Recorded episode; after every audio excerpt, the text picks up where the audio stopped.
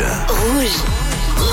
En mode Coupe du Monde de football. Et Eh oui, Rouge en mode Coupe du Monde de football. Bonjour à toutes et à tous et bienvenue dans Ça tourne par rond, votre émission spéciale Coupe du Monde de football. Ces 30 minutes seront l'occasion de parler justement football à travers des chroniques, des débats, des prises de position et même des jeux. Ce matin, on va très largement se projeter sur les quarts de finale de cette compétition qui débute ce soir, cet après-midi même avec Brésil-Croatie et Pays-Bas-Argentine et qui se poursuivront évidemment demain avec Maroc-Espagne et France-Angleterre. Vous aurez la parole tout au long de l'émission, comme chaque jour sur le WhatsApp de la radio. Dans la rue, également grâce à Manon, on sollicitera tout au long de l'émission l'avis de nos chroniqueurs. Évidemment, on parlera aussi de la Nati et des futurs chantiers qui l'attendent. Ne bougez pas, ça débute dans 10 secondes. Jusqu'à 9h30, Ça tourne par rond. ça tourne pas rond sur rouge. Un seul être vous manque et tout est dépeuplé. Heureusement, le football reprend ses droits ce soir. On commençait presque à avoir des fourmis dans les jambes. Autour de moi, à la table pour chasser ces fourmis, justement, je me suis entouré euh, du mieux en matière de lutte anti-nuisible. Mathieu, John et Fred, salut messieurs. Salut. Et qu'avec des produits naturels. Ouais, toujours. Préfère C'est très important. Comment ça va aujourd'hui? Est-ce que vous avez euh, hâte que les matchs reprennent? Cette pause vous a fait du bien? Pas du tout. Oh non. pas du tout de bien. Là, cette pause, là. elle m'a endormi. J'avais même oublié qu'il y avait deux matchs aujourd'hui pour, euh, pour Ouais. vous dire. Bon, faut se réveiller, John. hein Ah, c'est dur. Là, c'est l'addiction. Hein. C'est le problème de l'addiction et des drogues, c'est quand on s'arrête, euh, voilà, après on n'est plus, on n'est plus personne, on n'est plus rien. Et, là, on redevient des gens aujourd'hui. on finit le sevrage. Voilà, donc le temps de vraiment récupérer pleinement. On va surveiller justement grâce à John qui va se réveiller et qui va nous raconter un peu ce qui se passe sur la planète football. Et oui, et je me réveille. Et pendant ce mondial, on a eu pas mal. euh, on en a eu. On a eu. Par ouais, je suis pas réveillé, les gars. Je suis pas réveillé. Pendant ce mondial, on a eu un peu de mal avec certaines décisions. On peut euh, un peu de mal à comprendre quelques règles, euh, comme par exemple la VAR. Par moment, quelques exemples. Le but japonais qui avait fait beaucoup parler de lui, dehors ou pas. On en parlait encore entre nous euh, chez Rougière avec Elia pour vous dire. Et je suis tombé en baladant sur les réseaux sur une interview, une interview de John Terry, qui est un mythique joueur et capitaine de Chelsea de 2004 à 2017, joueur qui a été bien plus fidèle à son club qu'à sa femme, mais c'est pas ça le sujet. L'important, c'est que dans cette interview, il nous balance une règle méconnue du foot, une règle qu'il tient, qu'il a appris de José Mourinho lors de son passage chez les Blues, une règle qui peut faire gagner beaucoup de temps que je vais vous expliquer. On assiste souvent en fin de match à des scènes où les joueurs tombent sur le sol, problème de crampe ou, ou simulation, c'est fait pour gagner un petit peu de temps. Mais l'arbitre peut faire sortir un joueur s'il tombe sur le sol avant la fin de match. Mais, mais, mais ce que l'on ne savait pas et que John Terry a appris de Mourinho, c'est que si deux joueurs de la même équipe s'entrechoquent pendant un contact et tombent au sol, ou tout bêtement si deux joueurs de la même équipe au même moment sont par terre, l'arbitre n'a en aucun cas le droit de faire sortir les deux joueurs. Ils Ah peuvent oui. donc prendre leur temps tranquillement. Euh, une technique qui servira d'ailleurs à John Terry et aux autres défenseurs des Blues qui, euh, si vous avez d'excellents souvenirs, tombaient quand même assez souvent dans les fins de match. Ça vous fait gagner euh, du temps tout en ne perdant aucun joueur euh, sur le terrain. Il y a même un arbitre qui avait voulu faire sortir John, Ter- John Terry. Il avait dit que non, il n'avait pas le droit. Il s'était référé à l'arbitre assistant et John Terry avait eu gain de cause. Voilà pour la Bien. petite règle de, Euh, de ce matin. Du coup, pour France-Angleterre, on va avoir les, les 11 Anglais au sol, comme ça, à l'allongé. Kyle Walker, tout, tout, la comment on fait sol. s'ils sont 11, les, les 11 au sol C'est l'arbitre qui sort du terrain. à ce moment-là, ça change. Euh, je vous ai aussi euh, feuilleté un, vous ai aussi trouvé un petit feuilleton qui tourne beaucoup pendant ce mondial. C'est, bien évidemment autour de Cristiano Ronaldo.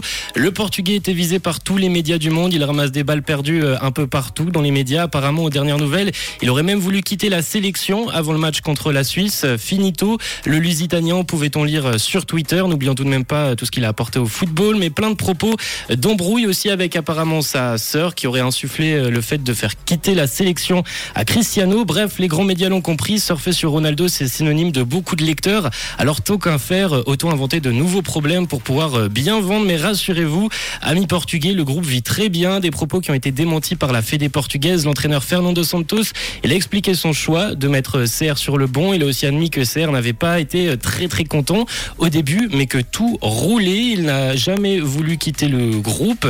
Un groupe euh, trop proche pour être brisé par des forces extérieures. Une nation trop courageuse pour se faire effrayer, effrayer par n'importe quel adversaire.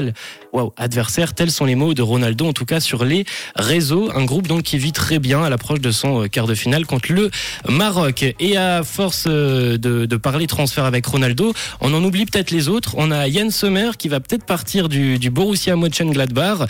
Notre gardien suisse pourrait s'envoler du côté de Manchester United. Euh, United, peut-être une nouvelle étape pour euh, Yann Sommer. Et on a un autre transfert aussi qui a fait beaucoup parler hier. C'est celui d'Hendrick, un Brésilien, une future star, 16 ans seulement, qui vient de signer un contrat avec le Real Madrid. C'était le gros gros coup, la future pépite du foot mondial qui joue actuellement au Palmeiras au Brésil, club qui a vu euh, sous ses couleurs de nombreuses légendes comme euh, Romeiro, Cafu, euh, Zinho, Gabriel Jesus ou encore Roberto Carlos, un montant du transfert qui s'évalue entre 70 et 80 millions d'euros. Une arrivée à Madrid prévue pour le coup pour l'été 2024. Eh ben, merci beaucoup, John. Et le Real, ils ont toute l'équipe du Brésil de, de la Coupe du Monde 2032 là. Ah ouais, C'est quand même incroyable. Bon, c'est vrai. En tout cas, merci beaucoup, John. En tout cas, sur le marché des transferts, toi, tu restes chez nous, évidemment. Il est l'heure d'ouvrir le premier chapitre de notre émission à l'instant. Et une émission dans laquelle nous allons largement parler, décortiquer, analyser, même peut-être pronostiquer sur ces quarts de finale qui nous attendent ce week-end. Mais avant ça, un mot quand même de la Nati, messieurs. La Nati qui, on l'a appris, a quitté le Qatar hier en laissant un souvenir mitigé, évidemment, à la fois comme l'équipe qui a perdu sur le score le plus large de ses huitièmes de finale. En revanche, la Suisse est aussi, avec la France, l'une des deux seules équipes à être sortie des phases de poule des trois dernières Coupes du Monde et des deux derniers Euros. Ce n'est pas rien non plus. Alors évidemment, le match contre le Portugal est une déception. On va pas revenir dessus puisqu'il y a déjà plusieurs échéances qui se présentent pour la Suisse. L'Euro 2024 en premier lieu. Est-ce que vous pensez qu'une remise en question s'impose, éventuellement qu'il doit y avoir du, changement, messieurs? Alors euh, oui, oui pour moi oui. Pourquoi? Parce que quand on parle de changement, enfin quand je parle de changement, ça serait plutôt le changement d'entraîneur parce que ce qui me dérange moi, c'est le sentiment euh, que finalement Murat Yakin a joué. Euh, avec la Nati, il, il a tenté un coup de poker avec son euh, le changement de système de jeu. Euh, S'il avait réussi, effectivement, euh, c'eût été un, un euh, ça, ça a été, ça, ça serait. euh, pardon, aurait dit- c'eût- on aurait génie, voilà, je vais y arriver. Euh, ça serait un, un héros aujourd'hui. Et euh, finalement, il a lou, il a, il a, il s'est planté. Hein, faut, faut le dire. Mm. Ça a été un total fiasco. Donc à ce moment-là, moi, je trouve qu'il aurait été logique qu'il tire sa révérence et qu'il, euh, et qu'il pose sa démission. Alors justement, on rappelle que selon toute vraisemblance, Murat Yakin devrait rester à la tête de la sélection helvétique, hein, mais que les prochaines échéances vont arriver très vite, notamment en vue de cet euro dont on parlait, dès le, samedi 25 mars, donc euh, dans à peine plus de trois mois.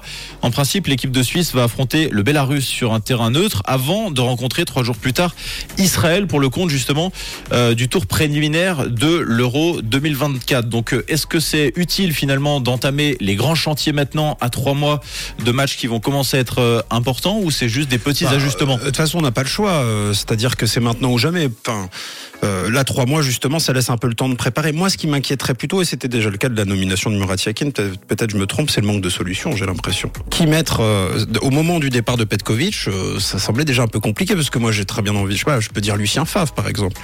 Oui, mais on, on sait que un on, entraîneur- on sait qu'Yakin a une personnalité quand même très particulière. Et, et d'ailleurs, on l'a vu lors de ce mondial. Donc ça pose quand même un problème. On le voit au sein du groupe.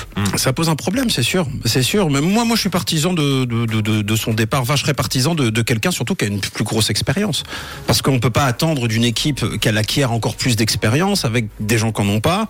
Donc, euh, moi, je dirais Lucien Favre, mais ça coûte combien Lucien Favre? Est-ce que c'est vraiment possible de l'avoir en équipe dessus? Je suis pas, je suis pas certain. D'ailleurs, la réaction même du groupe sur le terrain est quand même assez surprenante parce que, euh, en fait, on a vu des joueurs qui, qui étaient sans réaction sur le terrain. Donc, on, on parle du fiasco, bien sûr, d'Yakin, mais il y a aussi quand même le, le fiasco du groupe qui ne s'est absolument pas rebellé euh, sur le terrain, Mm. malgré un système peut-être qui était totalement incompréhensible pour eux. hein. Ouais. On peut dire peut-être un, un petit mot des, des joueurs, puisque je, on s'est laissé entendre dire finalement que Murat Yakin souhaitait également euh, s'appuyer sur l'ossature de l'équipe présente au Qatar. Euh, mais le groupe est vieillissant, c'est pas une, une surprise. Les RTS remarquent par exemple qu'à Doha, 9 des 26 sélectionnés avaient dépassé la trentaine. Yann Sommer, Ricardo Rodriguez, Fabienne Cher, euh, Fabienne Frey, Remo Freuler, Xerdan Chakiri, Renato Stephen, Granit Xhaka et Aris Seferovic. Donc, euh, est-ce qu'il faudra aussi peut-être un peu rafraîchir le groupe pour, euh, pour cet Euro 2024 euh, qui arrivera dans un an et demi? Alors sûrement parce que les cadres sont de toute façon vieillissants, mais on a de, de nombreux talents qui étaient même présents à cette Coupe du Monde, qui ont, qui ont pas forcément joué, comme Ardon euh, Jachari, qui était présent à la Coupe du Monde. On a aussi d'autres talents, Castriot, Imeri, le facteur X du Servette FC la saison dernière. On a, on a plein de jeunes comme ça qui évoluent dans le championnat suisse. On a encore certains qui, qui jouent même et qui vont bientôt faire leur premier pas en première ligue euh, du côté de, de Fulham. Je pense qu'on a un choix, je pense qu'on a un vivier et ça serait peut-être bien d'en profiter maintenant avant que, que, que de l'autre côté ce soit trop vieillissant et que, et que le, le, le passage se fasse peut-être plus durement. Oui, le, le mélange entre les, les anciens et les jeunes, euh, c'est excellent. Par contre, à 30 ans aujourd'hui en football, on est encore jeune, hein, parce que vu la façon dont les joueurs sont, sont préparés, suivis en termes physiques, alimentaires, etc. euh, franchement, il y a, il y a Euh, pas, alors, le il y a pas de problème. l'exemple. hein. Le- Exactement. Le Brésil, c'est frais et c'est quand même, ça commence à avoir un âge avancé. Oui, mais Bon. Shakiri, 31 ans, vous le voyez pour la prochaine compétition Bon, Shakiri, c'est un peu différent. Un- il, un a cas un corps, particulier. euh, il a un corps bien à lui euh, qui lui pose problème. souvent blessé. Ouais, c'est ça. Bon, à l'Euro prochain, il, aura- il n'aura que 33 ans. hein. Ouais, c'est On ça. parle de l'Euro d'abord. hein. C'est jouable. Bon, en Faut tout qu'il cas, on se, tiendra, euh, on se tiendra évidemment informé dans les prochaines euh, semaines, les prochains mois sur les travaux entrepris ou pas, d'ailleurs, pour cette équipe de Suisse. En attendant, on referme ce chapitre sur la Nati et on ouvrira celui sur les quarts de finale dans cette deuxième partie. Jusqu'à 9h30, Ça tourne par rond. ça tourne par rond sur Rouge.